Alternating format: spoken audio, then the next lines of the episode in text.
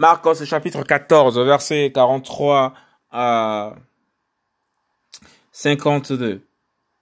Yehoshua trahi, abandonné et arrêté. Et immédiatement, tandis qu'il parlait encore, survint Yehuda, l'un des douze, et avec lui une grande foule ayant des épées et des bâtons, envoyés par les principaux prêtres, par les scribes et par les anciens. Or, celui qui le livrait leur avait donné ce signe. Celui que j'embrasserai, c'est lui. Saisissez-le et emmenez-le moi. Et aussitôt arrivé, il s'approcha de lui en disant Rabbi, Rabbi. Et il embrassa tendrement. Et ils mirent les mains sur lui et le saisirent, mais un de ceux qui étaient là présents, tirant son épée, frappa l'esclave du grand prêtre et lui emporta l'oreille.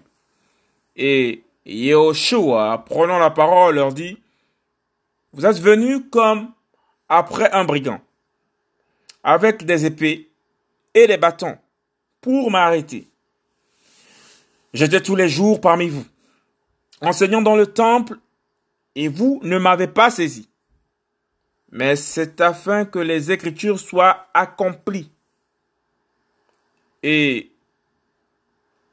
eux tous l'abandonnèrent et s'enfuirent. Et un certain jeune homme le suivait enveloppé d'un linceul sur le corps nu. Et quelques jeunes gens le saisirent. Mais lui, abandonnant son linceul, leur échappa tout nu.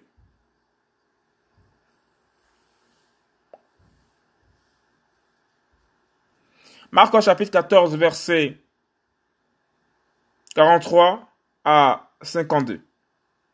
Yeshua, trahi, abandonné et arrêté.